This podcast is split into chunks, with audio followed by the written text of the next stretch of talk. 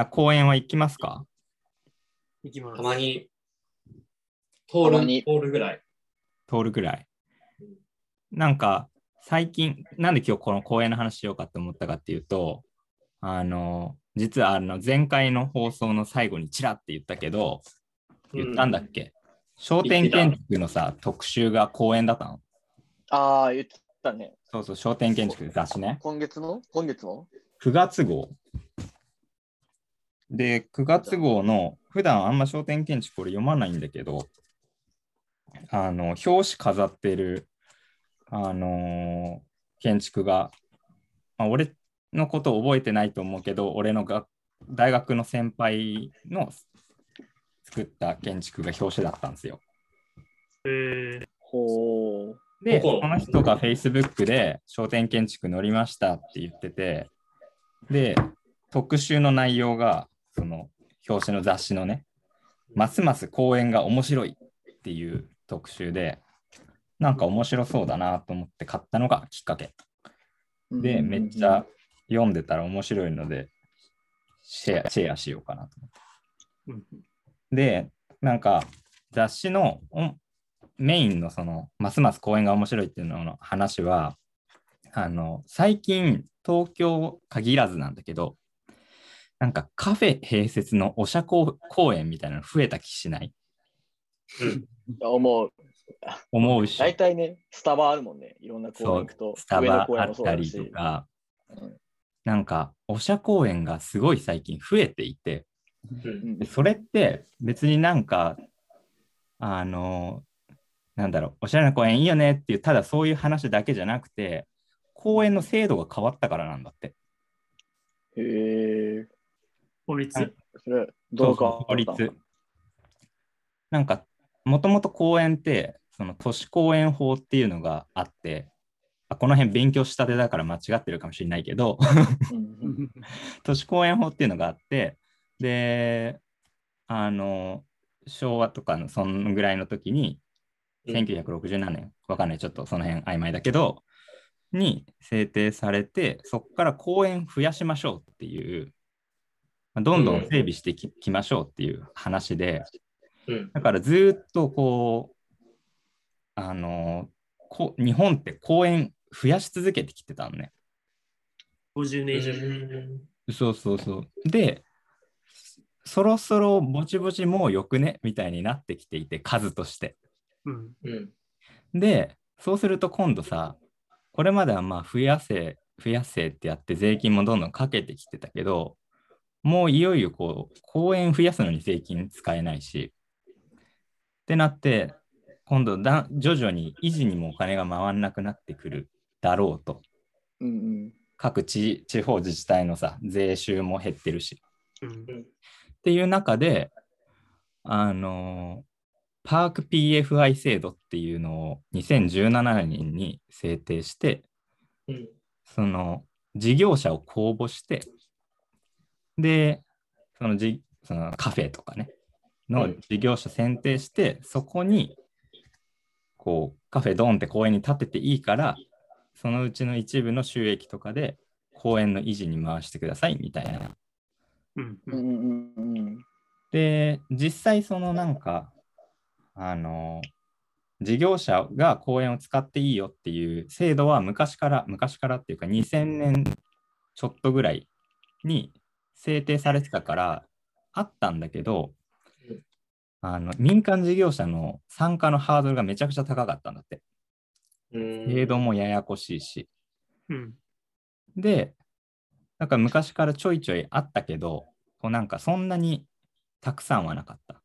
なるほど。それが、そう、制度が変わって、もう、うちもやります、うちもやりますってなって、で、2017年でしょ、それが。で、うんだんだん最近できてきた。なるほど。その業者はなんでスタバが多いの？あ、でも全然スタバばっかじゃないよ。うん。で、あの、基本的にはその公園運営の、あの、民間事業者だから、あの、例えば渋谷に北谷パークって最近できたんだけど、うん。そこは、えーっとね、東急と、どっかのゼネコンか組織設計だった忘れちゃった。なんかこう、そういう東急と、んなんとか設計みたいな、うんなんとか建設みたいなとこと、もう何社かみたいなのの企業体を、北渋パートナーズって名前で作って、うんそこが維持管理しますって言って、ブルーボトルを招致して、うん。だから、そのなんか、ブルーボトルコーヒーのある公園みたいな。うん。うんあ渋谷のはちっちゃいけどね。渋谷のどこそれ？あのね、NHK ホールとかの近く。なるほどね。NHK ホールの近く？うん。代々木公園とかの？渋谷からそう上の方に上がる感じ。うんうんうん。とか、あと池袋が俺俺は結構動きとして面白いなと思ってて、池袋一気にね、公園4つぐらい池袋駅の周り、なんかえ再開発じゃないけど、なんか池袋の街づくりをこう結構ね、なんかカルチャーとかも取り入れてやりましょうみたいな中で動きがあるみたいで、うん。あの南池袋公園とか池サンパークっていうのがなんかすごい整備されて広いんだけど、もう俺この間行ってきたんだけど日曜日に、ーうんもうマジめちゃくちゃ人いっぱいいた。そうなんや。家族連ればっか。なるほどね。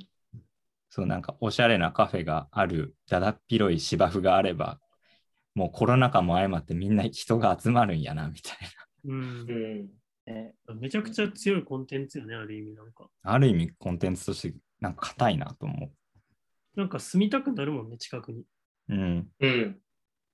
そうそうそなんかやっぱそれで言うと、その、京都はやっぱり鴨川が公園化してて、ではい街をはいはい貫いてるわけですよ。なんかう、うんうん日本別々の名前の鴨川があって、で、それが一本に合流して、でそのまま、まあ、ずっと大阪まで流れていくんやけど、はいはいそうだよね河岸がこう、ずっと長い一つなりの公園みたいになってて、で、俺が結構面白いなって思うのが、そのやっぱり、その左右にお店があってできるから、なんかそこにこういろんなこうカフェとか、そのうん居酒屋さんとか、あの、そういうのが点在してきて、で、まあ、バーバーが多いエリアがあればカフェが多いエリアがあってみたいな感じで、こう、なんか、グラデーション上にエリアの特徴がどんどん多分長い時間かけてできていって、で、そのなんか鴨川のこの左右の移動と上下の移動で結構なんかいろんななんか街が体験できてしまうみたいなのが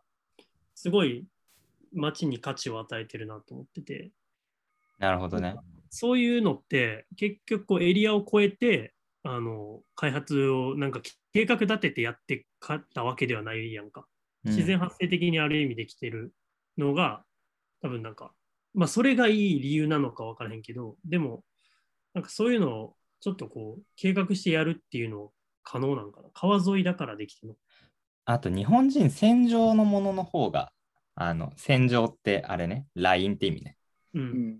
あの江戸の道とかもそうなんだけどうん日本人って広場って概念もともとあんまなかったうん。民族だから、戦場に連なってる方がうん使いやすいっていうのがあって、公園みたいなのをピンポイントで広場を増やしていくのが日本人に合ってるかっていうともしかしたら微妙だよねっていうのはある。ああ、なるほど。戦場で思い出すのって高架下とかやけど、高架下は緑がないよね。そうだね。確かに。そっかそっか。なんか戦場な緑って川なんかな、やっぱり。川は一個でかいよね。うん。宮下パークとかも、あの、リノできたての頃行ったよね、なんか。ああ、そうね。あうんそうで、だから公園調べてたら、パーク PFI を調べてて、で、パーク PFI 制度って、もともと公園って公園の面積の2%しか建物建てちゃいけないのね。憲兵率って言うんだけど。うんだから公園に対してめっちゃちっちゃい、もうちょこんみたいなのしか建てられないんだけど、パーク PFI だといろいろ緩和されて12%まで建てられるっていうだからまあカフェとかが併設できるんだけど、でもそれを思った時に、なんか、ちょっと待って、宮下パークってなんだって思ったわけ。だってさ、おかしいじゃん。12%じゃないじゃん。全部ボコって立ってるから、あれ何なんだろうなって調べたら、なんか、立体都市公園制度ってまたね、違う制度があるみたいで、ああ、なるほどね。ビルの屋上とかを有効利用しましょうみたいなのが、まあ、お主なあれらしいんだけど、なんかそういうなんかね、いろいろある公園制度のね、多分網目を食いか かいくぐってね、あの宮下パークはあんなドカーンと立ったんじゃないかなと、あの、半分素人ながら思っている。なるほどね。宮宮下パークのパーク部分って屋上だけやもんな。うんだか。ら、あれはもともと宮下パークって公園やったんか。それ、え？違うな。宮下公園をに建物を建てて宮下パークって名前にしたんか。屋上が公園やから。うんあでもそ、その制度面白いな。確かに。屋上を有効活用するためやったら公園にできるっていうのは面白い。なんかさ、どこだっけ？北欧でさ、ビッグがやった超巨大なゴミ処理場ああーれってスキー場だっけ？あれ、スキー場うん。やんね。なんかあれ、ななんて名前？名前なんつうんだっけ？コペンヒル。これか。コペンヒルか。えー、あ、面白い。ここれれは？これは公園でも何でもないね。ただ屋上、まあ、ちょっと日本と制度ど違うから分かんないけど、そうね。でももとなんかもと、あの、ゴミ処理場があって、そのリノベのコンペだったんだけど、うん。いろんな人がこうそこになんかいろんなプログラムを併設してリノベしま、こう追加、何、ゴミ処理場の周りにこういろんなプログラムが入る建築を作りますみたいなこと言ってたんだけど、ビッグはもう全部周り取り囲んで、その屋上をスキー場にしますって言って、で、これが受けた理由が、デンマークって寒いから雪降るんだけど、あの、ゆ冬になると山がないからみんなスキーとかするんだけど、国外に出ちゃうんだって、スイスとか。えうん。なるほどね。ー、なるほどねだから、みんなめちゃくちゃスキー行きたいのに、地元に滑れる場所がないっていう需要に完璧にマッチしたらしい。なるほど。あこんなことがあったんや。まあ、ある意味、ビジネスの才覚あるよね。で、できたものもかっこ悪くはないしね、うんうん。と思っている、俺は。なんかやっぱり日本の公園ってあんまり魅力的じゃないと思う。うん、そもそもが。その街にあるちっちゃい公園たちが全然。そうだね。で、なん魅かやっぱり力的な公園っていうのは？その、まあ、京都にもいっぱいあるけど、いわゆるなんかその遊具がちょっとあって、公衆トイレがあって、で、うんなんか結構こう花壇とかもあるけど、うん。トゲトゲした植物がいっぱい生えてて、うん。ボール入ったら鳥に入りにくいとか、なんかうん。周りに建物たくさん建ってて、あの、球うん。球技禁止わかるわかる。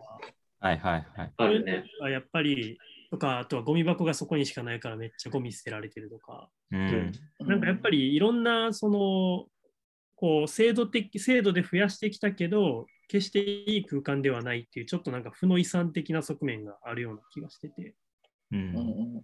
でもなんかインフラ的ではあるから、なんかやっぱそこにいいプログラム入れてこうっていうのはめちゃくちゃいい流れやん。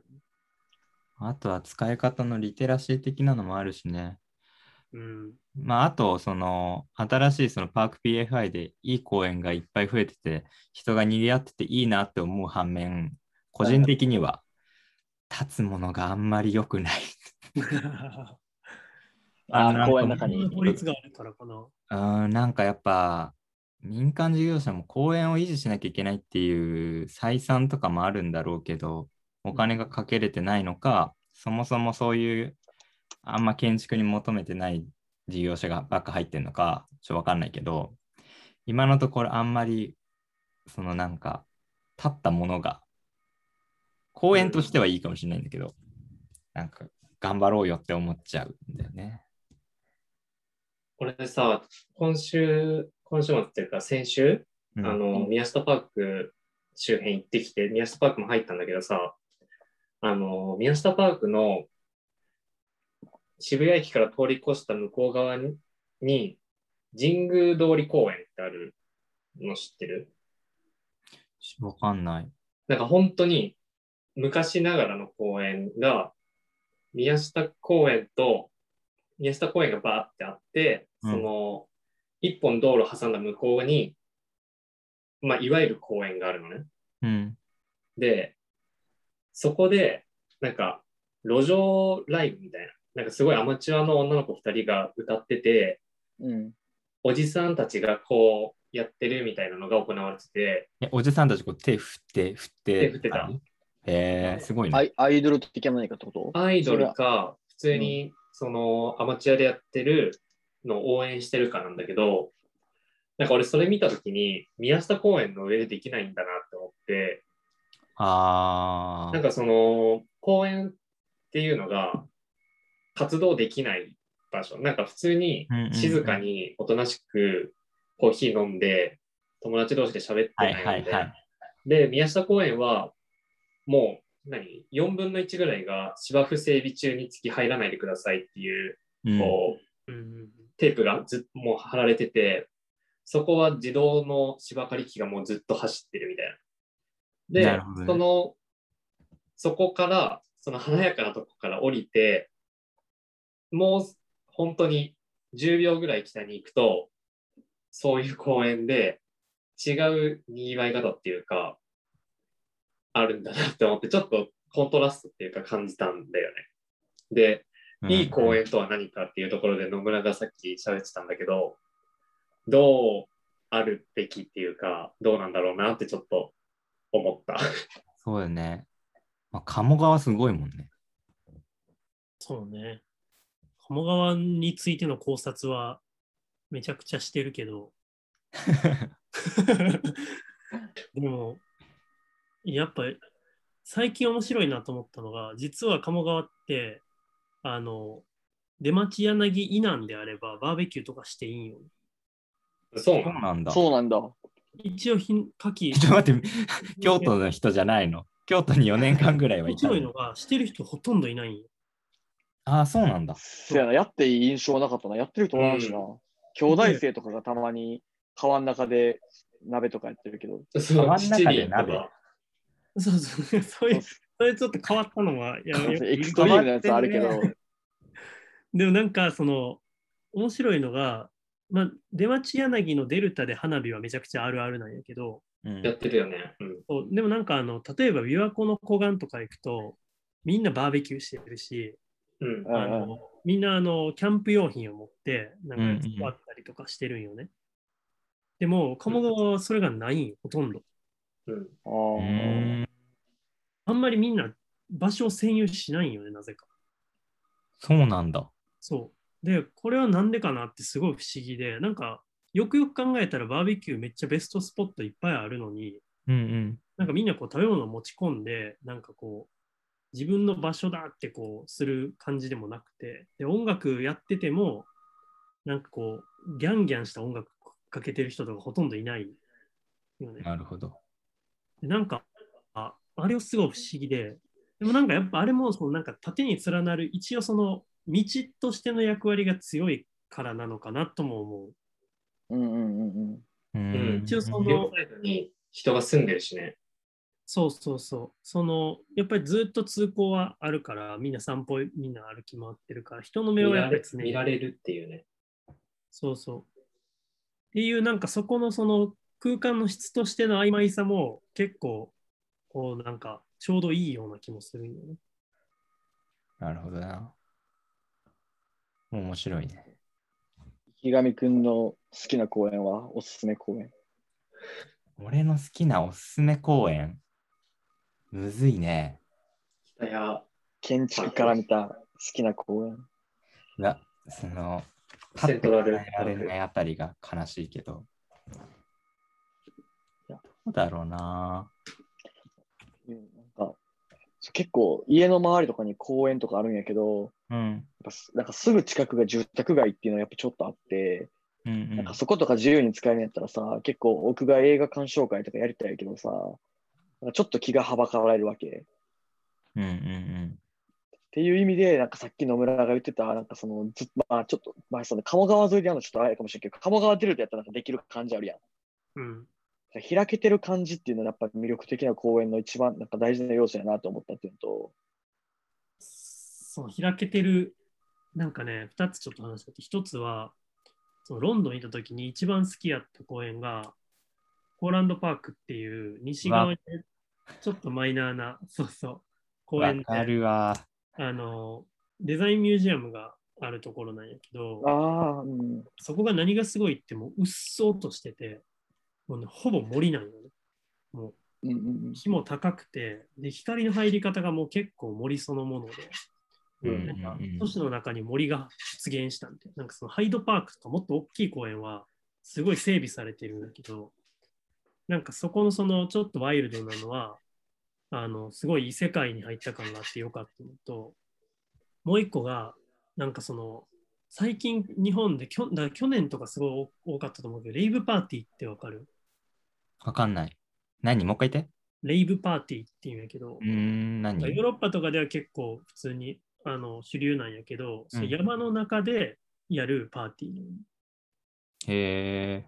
もう人里離れた山とか、まあまあ、矢に出て行ってで、そこに機材とか持ち込んで、そのキャンプしながらそこでパーティーするっていううん。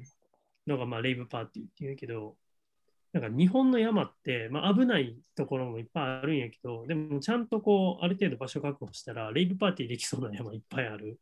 おー、なるほど。し、実際去年とかもすごい、まあずっとややられてるけど、多分去年コロナで結構、あの、まあメインなパーティーができないっていうので、あの、やってたところは多かったんやけど、あの、なんかそれはちょっとこう、都市の中の森で、森の中のパーティーみたいな、なんかその、森に都市的な文脈を持ち込む逆のその、なんか意味合いというか、っていうので、なんかすごい今後あるんじゃないかなっていう。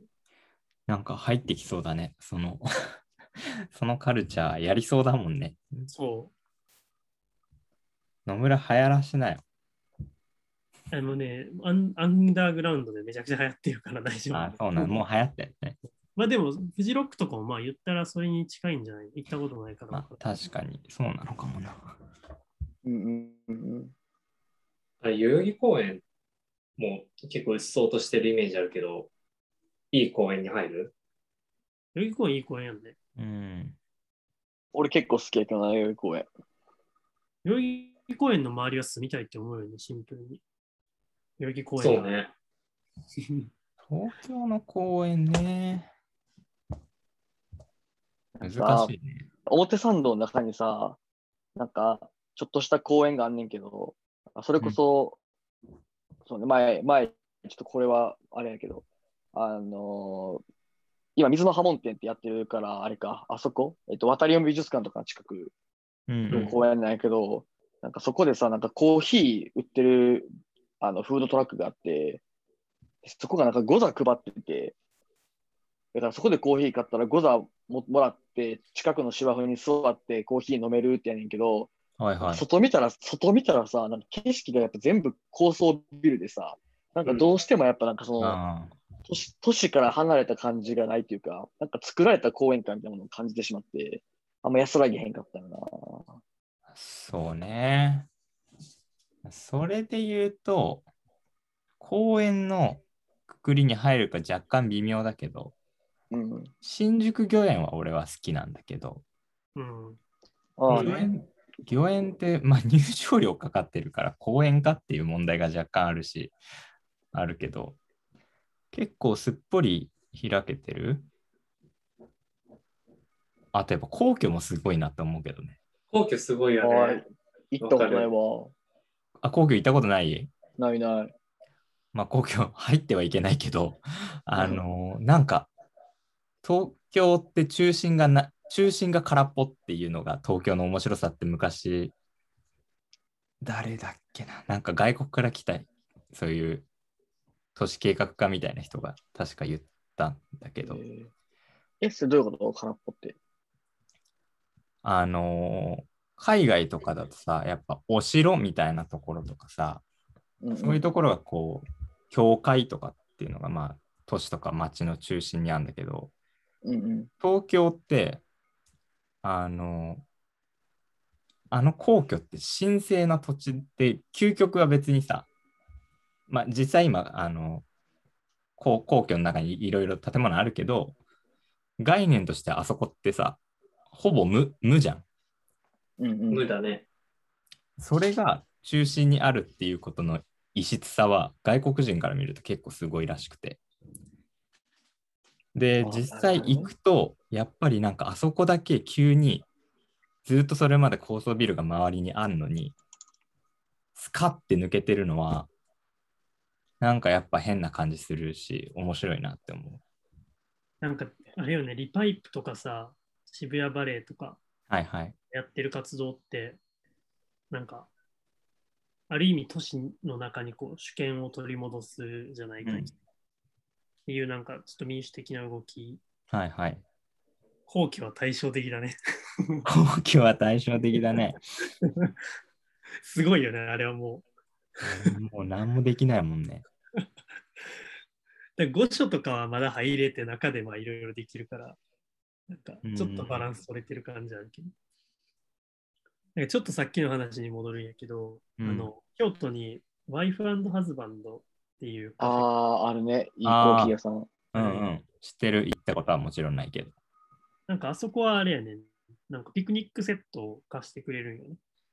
うん。で、そのまま川で飲めるっていうプログラムになってて。いいね。で、座席数めっちゃ少ない。だから中では飲める人はすごい限られてんねんけど、川で飲める人はほぼ無限っていう。え すごい。うんそれすごいね。そっか。客席無限みたいな。あれは天才的やなと思った。確かに。そうなんだ。なるほどな。実際そうそうだもんね。まあ実際そのコンビニとかスタバとかで買って別に川で飲めるんやけど、でもピクニックセットはまた全然話が。その差って何なんだろうね。まあねパッケージじゃないパッケージ。やっぱパッケージがいいの。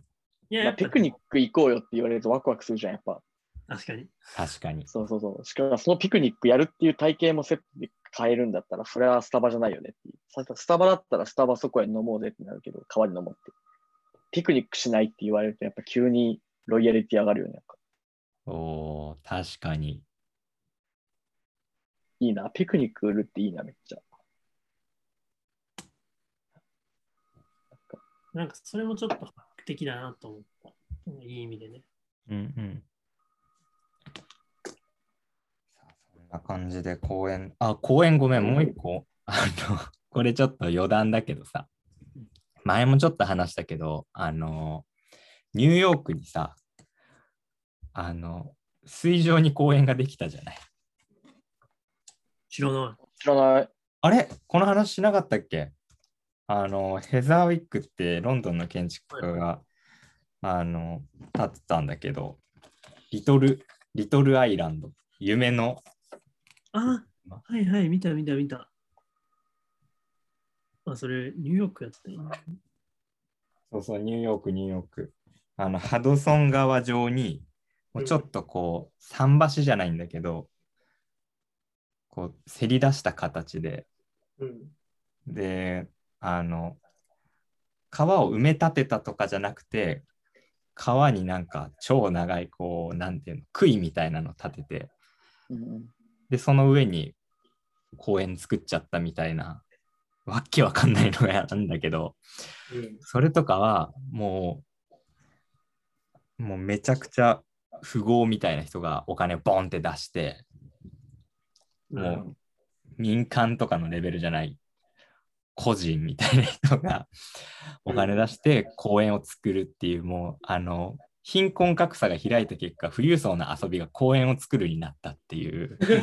それ、いいじゃん。すごくない？おもろいなって思った。面白い。すごいね、法律とか全部クリアしたんや。いや、どうなったんだね。これあんまその詳しいことわかんないけど、いろいろクリアしたんだろうね。あの、ビジュアルもすごいね。ねうん。このリトルアイランドね。すごいかっこいいな、でも。モジュールっぽい。モジュールなのかな？これだから広げようと思ったら全部なんぼでも広げれるってことかな。なんぼでも広げれるっていう。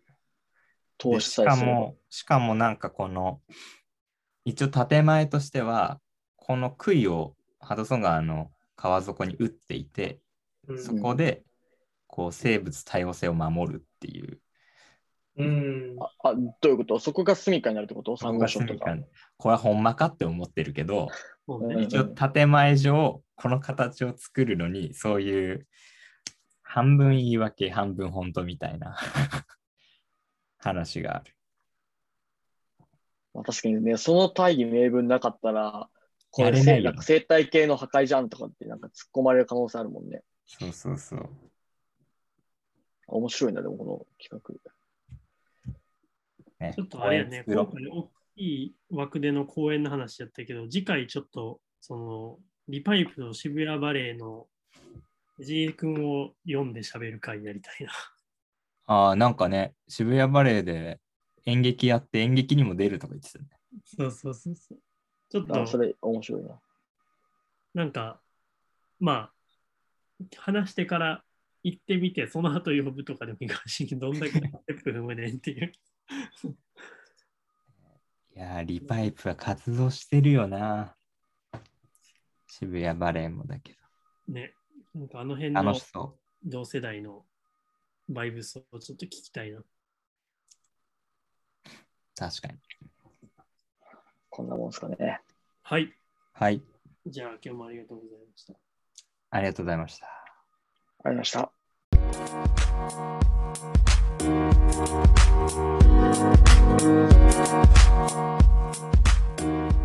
た。